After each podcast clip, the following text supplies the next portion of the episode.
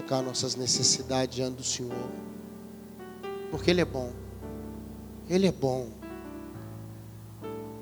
E a sua misericórdia dura para sempre. Ele é um Deus bom. Uma paciência com a gente. Né, Sandrinha? Uma, uma tranquilidade. Deus tem uma tranquilidade. Há uma calma em torno dele. Uma graça. Uma, uma suavidade. Eu queria pedir que o Senhor acalmasse seu coração agora. Acalmasse seu coração. Uma das expressões mais lindas que Paulo usa, ele fala: perto está o Senhor. Perto está o Senhor. Perto de nós. Ó oh Deus, estamos de pé na tua presença, Senhor. Não temos mérito para isso. Não há nada em nós que poderia de alguma forma atrair o Senhor, mas o Senhor nos vê através de Jesus. O Senhor nos olha pela cruz. E aí o seu coração se move por nós. Quem tentará contra os braços fortes do Senhor? Quem impedirá o seu agir? Se Deus é por nós, quem será contra nós? Nessa hora, Deus, colocamos nossas alegrias, nossas preocupações, nossas dificuldades, nossos fracassos, nossas limitações. Eu quero pedir tua graça sobre nós hoje, Deus, no nome de Jesus. No nome de Jesus. Amém? Você creu nessa oração? Diga amém. Cria, eu crie. Vamos sentar. Glória a Deus. Amém. Obrigado, Tiago, com TH. Desculpe, ainda tem um restinho de tosse. Que coisa, hein? 1 João, capítulo 4, verso 18. Tem uma das maiores declarações. Daqui a pouquinho nós vamos orar agradecendo. Viu, Claudinho? Aliás, vou fazer isso agora. Vem cá. Eu queria orar junto com você, agradecendo pela Cláudia. Cláudia é uma dessas filhas que a gente adota pelo caminho da vida. As filhas grandes. Vem cá, jovem. Maridão. E Cláudia, sábado agora, vai colher mais uma goiaba, viu, pastor? Ela vai caminhar mais um tempo, Sandrinha. E ela está passando um momento assim que ela precisa de receber um presente de Deus nesse aniversário. Assim, uma, uma graça, né, Claudinho? Uma cura, uma liberação, assim, sabe? Uma coisa, um ano especial. Eu quero, assim, pedir para Deus mesmo um ano leve para Cláudia, um ano gracioso. Amém? Você pode ficar de pé mais uma vez agora para a gente orar por ela. Né? O aniversário é sábado, nem sei onde vai ser o churrasco. Eu vou estar viajando, vou estar lá em Dourados, no Mato Grosso. Né? E vou falar para casais lá em Bonito. Diz que lá é bonito, né? Eu não conheço, vou conhecer, viu, Dino? Se eu conseguir, né? Que se eu ficar dentro do hotel lá pregando, não vou ver nada. Mas eu queria abençoar, Cláudia. Que, que essa semana já comece liberando para ela os ventos, vento norte, vento sul. A graça do Senhor movimentar da vida dela o que tem que ser tirado e assentar na alma dela a benção. Vamos orar? Pai, está chegando aí o aniversário da tua filha, numa época que ela precisa um presente especial do Senhor, uma, um derramar de graça, uma Ó Deus, aquela, aquele vento, aquele vento que passa na alma, passa na mente, vai, vai varrendo, vai levando. Pai, nós como igreja abençoamos a Cláudia. Obrigado pelo Job ali do lado, parceiros, filhos. Pai Gabriel, Rafael, meu Deus, eu abençoo a casa da tua filha. Que ela seja como aquela mirra que está na porta da casa dela, florescendo, bonita, cheirosa. Que seja, Deus, uma flor linda do teu jardim. Eu quero abençoar a tua filha, Pai, como igreja, no nome de Jesus. Amém. Amém. Amém. Parabéns, viu, querido? Amém. Glória a Deus. Vamos sentar, pessoas. Agora sim, 1 João 4, verso 18. Ah, nós estamos falando sobre comunhão, sobre igreja. E eu queria falar hoje sobre um dos maiores inimigos que nós temos para a gente relacionar, para a gente caminhar. E ele, ele se esconde, sabe? Uma das últimas localizações dele foi nos escombros lá de Jerusalém, quando Neemias chegou. Ele estava escondido lá, nos muros caídos, nas portas queimadas. É o medo. O medo. Eu não sei se você sabe, é o primeiro inimigo que se apresenta na Bíblia. Sabia disso? O Senhor chega para Adão no jardim, fala: Adão, o que, que aconteceu? O que, que você está escondendo? O que, que Adão respondeu? Tive o quê? Medo. E me escondi de Deus. Que coisa louca. Primeira coisa que chegou, se apresentou, primeiro inimigo, o último a ser vencido é a morte. O primeiro a se apresentar foi o medo. Não é? Coisa terrível, medo. Irmão, medo é um negócio horroroso. Porque o medo faz algumas coisas. Primeiro, ele paralisa a gente. Toda pessoa que está com medo perde o ritmo, né, Verso? Na hora. Entrou um medo de fechar o um negócio, entrou um medo de, de comprar alguma coisa, você para. Mas sabe, o medo faz mais duas coisas terríveis. Ele divide a nossa mente. Toda vez que você tem medo, a sua mente perde a firmeza, ela perde a coerência. Você não consegue mais fazer uma leitura com calma. Você agora faz uma leitura tensa. E se? E se? E isso? E se acontecer de novo? E se não der certo? A mente está dividida. E a terceira coisa, o medo confronta o caráter de Deus. Porque o medo bate de frente naquilo que a Bíblia chama o cuidado de Deus. Toda vez que eu tenho medo de alguma coisa, indiretamente eu digo: será que Deus vai ser capaz de cuidar de mim nisso? Ou não é verdade? Então o medo divide a mente, o medo afronta o caráter de Deus e o medo paralisa. É terrível o medo. E a Bíblia fala que a oposição para o medo é no amor não existe medo, o perfeito amor lança fora o medo. E a palavra grega aí é agape, é amor de Deus. Porque os nossos amores não lançam fora o medo, não, aumenta o medo. Quanto mais você ama, mais medo você tem de perder. É não é verdade? Quanto mais você ama o que você faz, mais medo você tem de não poder continuar fazendo. Não é nem trabalhar, não, é fazer. E se eu ficar doente, não puder continuar a fazer meu artesanato que eu amo? E se eu tiver um problema na garganta e não puder cantar, e eu amo cantar? Nossos amores aumentam o medo a presença do Senhor, Ele é o perfeito amor. Deus é amor. Lança fora o medo. Você recebe essa benção aí? Qual que é o segredo? O segredo é se Deus estiver por perto. Porque no amor não existe medo.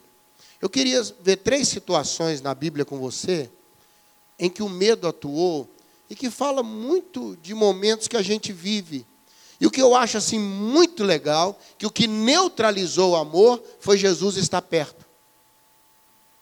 Nunca perca a consciência da presença de Jesus. Davi, quando pecou, falou: Senhor, não retires de mim a tua presença. O pavor de Davi era Deus não estar perto por causa daquele pecado. Então é muito importante que Deus esteja perto. Alguém disse que, à medida com que o filho pródigo se distanciava da casa do pai, ele ia empobrecendo. Não, é verdade. Ele saiu muito rico da casa do pai, viu, Marcelo? Muito rico. Porque ele pegou toda a herança dele antecipada. Não, não é verdade. Ele pegou aquilo que o pai tinha de muito que era dele, da parte dele, ele saiu e sempre que a gente tem muitos amigos vem atrás. Então ele tinha muito dinheiro, tinha muitos amigos e ele foi perdendo, foi perdendo, foi perdendo e os últimos amigos que ele teve foram os porcos. Talvez você termine convivendo com um cenário que você nunca pensou para a sua vida que você ia conviver. Nunca.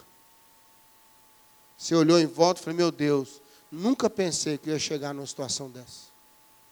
Que ia viver uma situação dessa. É ou não é verdade? Eu separei três momentos que mexem muito comigo e eu queria abençoar a sua vida, porque eles refletem na comunhão. Uma das coisas que mais afeta a nossa comunhão com as pessoas é o medo. Medo de ser abandonado, medo de não dar conta, medo de não ser aceito, medo não é de ser rejeitado, medo de não ser valorizado. O medo trava relacionamentos.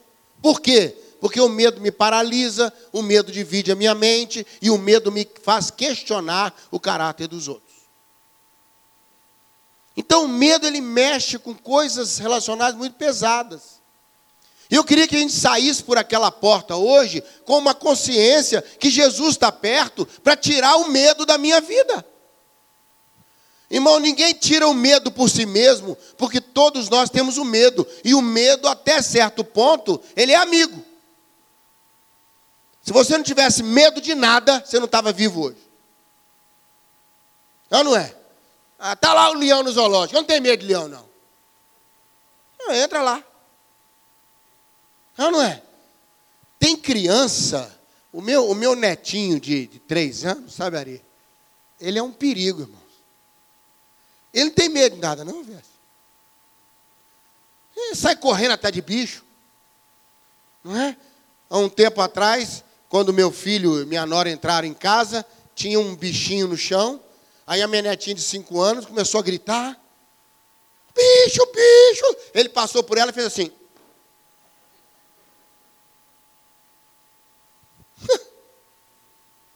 Ele passou por ela e desapareceu com o animal. Depois ela ficou olhando o que, que é, não tem medo. A criança até tem um certo ponto que ou ela é medrosa demais, ou ela não tem medo de nada. Ela quer pegar, ela quer ver, né? ela, ela quer sentir e ela acaba se expondo. Não é esse medo que eu estou falando, amigo, não. É o medo predador. É o caçador da minha alma. É aquele que quer paralisar minha vida quer dividir minha mente, quer afrontar minha relação com as pessoas e com Deus. Muitas pessoas hoje estão dentro da igreja com medo, com medo. Tem pessoa que vive dentro de casa com medo, medo de compartilhar seus problemas, medo de abrir seu coração, tem medo. Tem medo das pessoas. Tem gente que está ficando com medo das pessoas. Se a pessoa é uma estranha, por exemplo, você logo entra em estado de, de defesa. Não, não é verdade. Eu fui pregar numa cidadezinha do interior há umas semanas atrás, e o hotel era assim, dois quarteirões da igreja, dois. Quando eu saí do hotel para ir para o culto, o culto ia começar umas 8 horas, eu fiquei apavorado, porque não tinha ninguém na rua, sete e meia da Ninguém. Ninguém. Eu acho que nem anjo, nem demônio tinha na rua, ninguém. Eu olhei assim, saí do hotel, aquela rua meio escura, Ninguém. Ninguém. Aí eu falei, bom, lá vou eu. Porque a gente tem Belo Horizonte na cabeça. Belo Horizonte, rua escura, não tem ninguém, assalto. E aí você pensa? Eu vou passar no meio da rua, até cachorro olhar para mim, eu saio correndo. Quer dizer, daqui a pouco tem cachorro roubando a gente. Não é? Aí eu fui andando pela rua, venci o primeiro quarteirão. Quando eu fui entrar no segundo, ninguém na rua desceram dois rapazes. Assim, sabe, bem à vontade os dois, e vieram os dois descendo. E eu com o olho neles e outro no anjo. Eu falei, meu Deus, rua escura, esses dois jovens descendo. Aí eu fui para o outro lado da rua, eles vieram na minha direção. Quando eles chegaram para abordar, que eu ia falar assim, tem misericórdia, Jeová. Eles falaram assim: Oi, pastor. Pastor falou para a gente vir te acompanhar até na igreja. Eu já ia correr de vocês dois, rapaz. Companheiro, eles riram, aí chegamos rindo na igreja. Porque do nada, que é escuridão, não tem ninguém, vem dois rapazes. E do nada eles vêm me olhando, fixo. E eu fingindo que não estava vendo eles, entendeu? Assim, olhando por trás da orelha eles. Aí viram na minha direção, eu falei, é hoje. Que a gente tem medo. Eu não sei quem que era. E a gente tem medo, infelizmente, medo de se abrir, medo de, de, de ajudar, medo de ajudar os outros. Às vezes. Tem três situações que quero passar para você rapidinho. Primeira, quando Pedro andou sobre as águas. Mateus conta essa história, todos nós conhecemos, né? E ele foi bem, ele foi até bem, porque ele foi caminhando sobre as águas, eu nunca saí do barco, nem você, então ninguém que vai falar nada de Pedro. Mas houve um momento que a Bíblia diz que ele viu as ondas, viu o vento e teve medo. Nessa hora ele começou a afundar. Aí eu acho incrível e a cena deve ter sido um espetáculo, né? Que Pedro afundando e Jesus em cima da água em pé assim, hein? Jesus deve ter ajoelhado em cima da água, enfiou a mão dentro da água e veio com Pedro. Eu fiquei pensando, às vezes, a gente está passando por um momento novo e muito desafiador na nossa vida. Andar sobre as águas é uma coisa inédita, né, pastor? Mas talvez esse momento que você está vivendo hoje, você nunca viveu, é desafiador, é uma coisa diferente, é uma coisa que demanda muita fé, demanda muita expectativa. É ou não é verdade? Aí sabe o que o medo faz?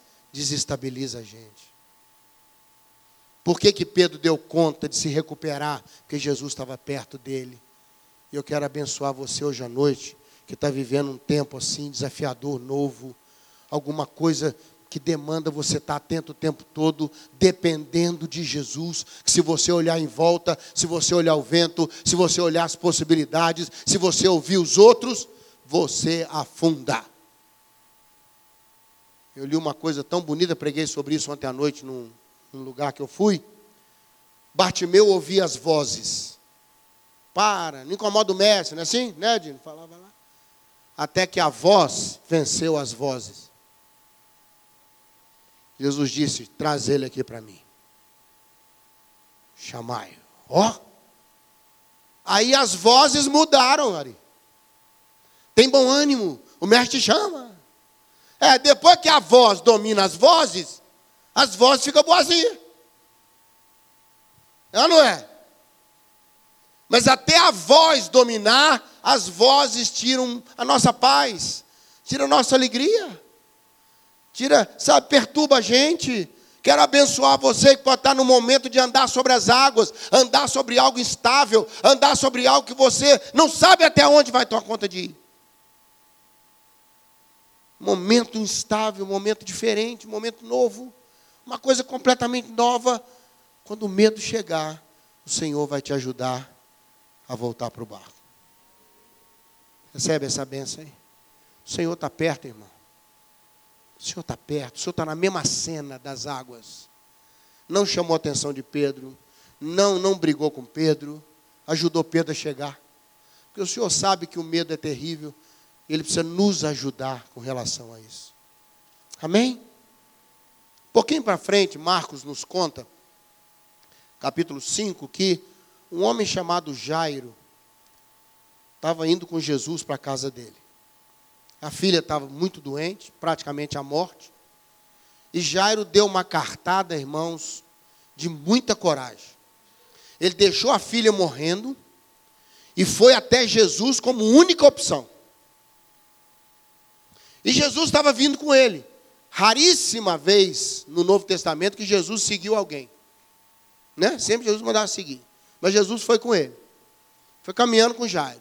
Aí chegou alguém da casa de Jairo e falou: Ó, oh, não adianta mais, a menina já morreu. Aí sabe o que a Bíblia diz? Jairo parou.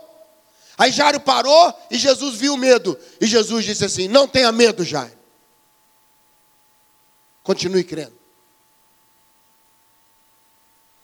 Por quê? Que tipo de medo que Jairo teve? De ter tomado a decisão errada. Talvez Jairo falasse, eu como pai, eu tinha que ter ficado do lado da minha filha, que estava morrendo, e não ir atrás de Jesus.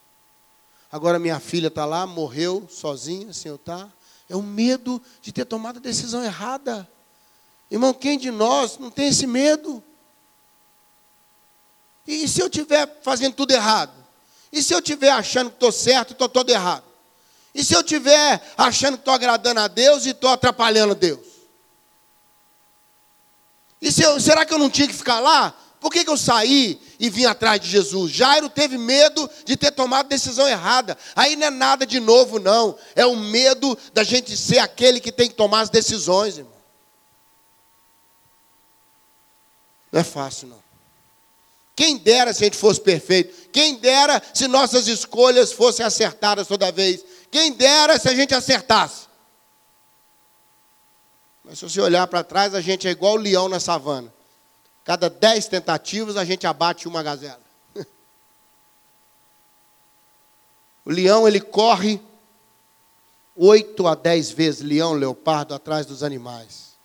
Ele só filma que deu certo, irmão. Né? Esse povo fica filmando meses para passar cinco minutos de documentário. Fica filmando ataque, errou. Filmou ataque, errou. Filmou ataque, errou. Alguém disse até que o leão é o, é o rei dos animais, não é porque ele é mais forte, não, porque ele é o mais perseverante. ele não desiste. Quero abençoar você hoje à noite, que está vivendo esse momento de questionar e ter medo de não estar tomando as decisões certas. O Senhor vai te fortalecer. Ele vai falar: troque o medo pela fé. Tire o medo, continue crendo. Eu estou do seu lado. Jesus disse: Jairo, eu não cheguei lá ainda, Jairo. Eu que tenho a palavra final, Jairo. Eu que tenho a demanda final. Fica tranquilo. Ah, mas eu não sei como é que vai ser. Se eu falo, fica tranquilo, como é que vai ser, não importa. Importa que eu estou com você. Irmão, o que faz a diferença, não é o que vai acontecer, é quem está com a gente. É ou não é verdade? É quem está com a gente. Se a pessoa que está com a gente é capacitada para levar até o fim o negócio, vai acontecer. E quem é mais capaz que o Senhor? Quem? Quem tentará contra os braços fortes do Senhor? Quem? Isaías diz que os braços dele estão estendidos para nós. Eu quero abençoar você que está vivendo um tempo de decisões e tem medo, o predador tem te caçado pela savana da fé, para tentar dizer para você: divida sua mente. Não confie tanto assim nas pessoas, nem em Deus. Pare um pouquinho, como se fosse uma coisa prudente. Irmãos, às vezes parar é prudência, às vezes parar é perda de tempo. Eu quero abençoar você hoje à noite. O tempo não espera a gente. Não espera a gente. Cláudio está fazendo aniversário sábado. Daqui a pouquinho está fazendo aniversário de novo. A Bíblia diz que o tempo passa, mas nós voamos. A vida corre na frente dos nossos olhos assim. As crianças crescem rapidamente, daqui a pouco são adultos, daqui a pouco agregam pessoas, daqui a pouco a família se estende e eles vão embora. É ou não é verdade? E por lutas da vida, às vezes voltam para perto de nós. E esse movimento da vida é contínuo. Mas eu quero abençoar você hoje. O perfeito amor vai lançar fora esse medo das suas decisões. E Deus vai te ajudar a tomar suas decisões. Recebe essa benção aí ou não? Só mais um momento para a gente orar. Lucas retrata que João Batista estava na prisão. Tinham cortado a cabeça e não tinha cortado a cabeça dele. Ele estava preso, aguardando esse momento difícil. E houve um momento que João Batista mandou dois discípulos falarem com Jesus. E eu acho interessante a pergunta que eles fizeram: És tu mesmo?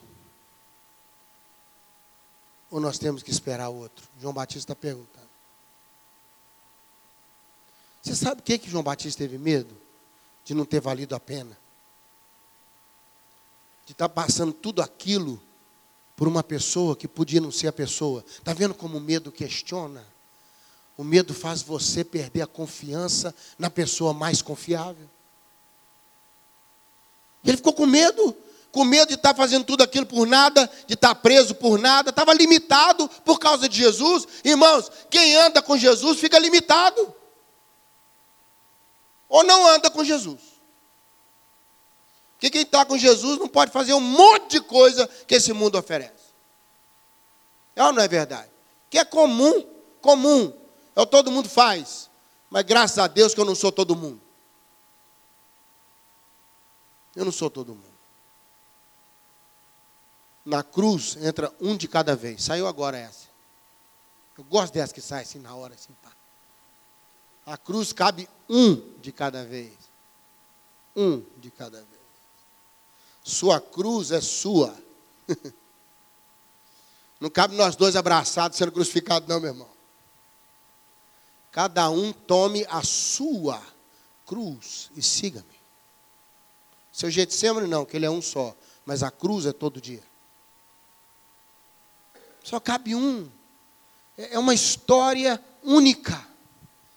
É um Deus que olha para mim e para você, e eu acho incrível a resposta que ele mandou dar para João Batista. Ele falou: ó, fala com João Batista que os cegos estão vendo, os coxos estão andando, os presos estão ficando livres.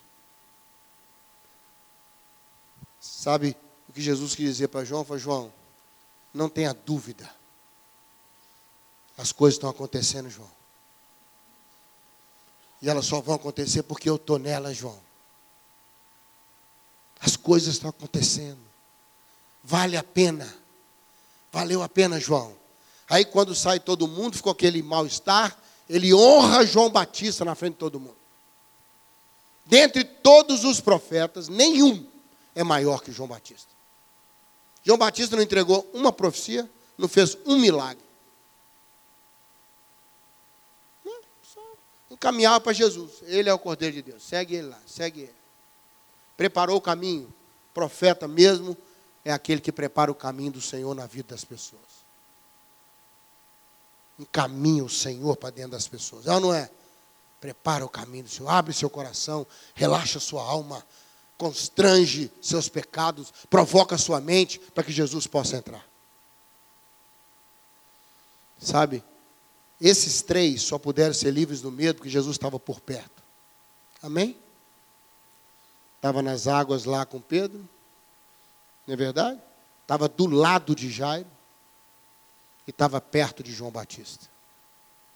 E eu vou dizer para você: o segredo é ter o perfeito amor por perto porque aí ele lança fora o medo.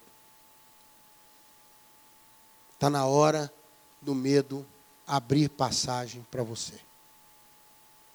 Está na hora do medo sair do seu caminho. Recebe essa palavra hoje?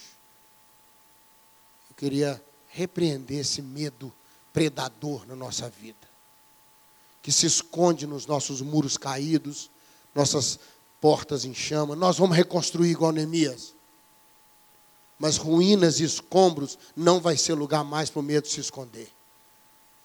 Onde o meu muro caiu, não é o medo que vai se esconder.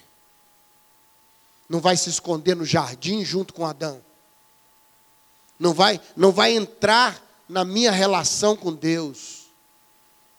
Eu gosto quando está lá em Cantares, eu sou do meu amado e meu amado é meu. Não há medo quando o amado está presente.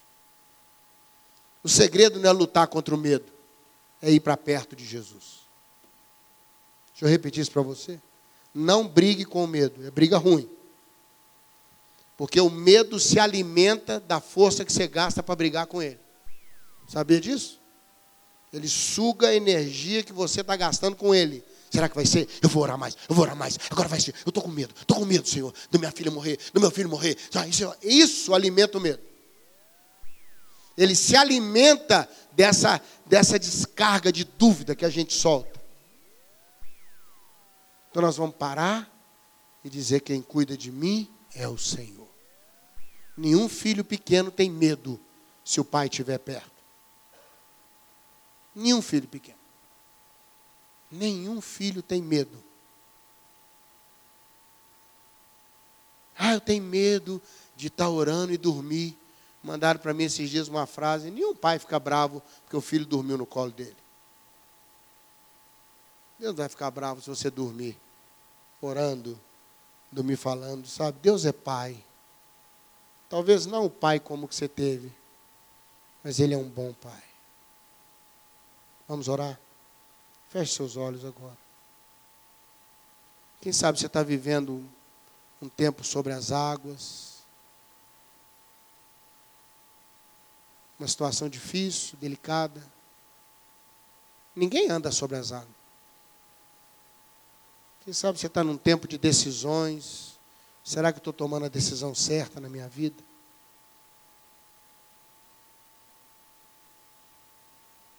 Quem sabe você está limitado por causa do Senhor e perguntando para você mesmo: será que vale a pena? Será que vale a pena eu abrir mão de tudo isso por causa de Jesus? Será que vale a pena? Eu tenho medo de estar perdendo tempo. Está na hora do perfeito amor lançar esse medo fora. Porque onde tem amor, não existe medo. Vamos orar? Ó oh Deus, oh meu Deus, muito obrigado porque nós temos o Senhor. Muitas vezes o medo atinge a comunhão de frente. Temos medo até dos próprios irmãos, de nos dedicarmos, de nos lançarmos. Ficamos encolhidos dentro do barco ou ficamos chorando ao lado da menina enquanto morre? Ou ficamos pelo canto da cela, choramingando, olhando pela janela e dizendo: se não fosse minhas escolhas por Jesus, eu podia estar lá fora, podia estar vivendo outra vida. Ó oh Deus, que o medo seja afastado de nós. Nós não queremos andar e parar, andar e parar. Nós não queremos ter a mente dividida. Será que é? Será que não é? Nós não queremos questionar caráter do Senhor nem dos irmãos. Nós queremos viver em paz. Livra-nos, Senhor, de nós mesmos. Protege a nossa pobre alma. Tira o medo da nossa vida. Faz-nos pessoas corajosas, pessoas destemidas Pessoas que levantam a sua cabeça para o alvo e caminham para lá. Dá-nos essa bênção, Pai, no nome de Jesus. Amém, Senhor. Amém. Pastor. Semana sem medo para você. Amém? Amém, amém? Deus te abençoe.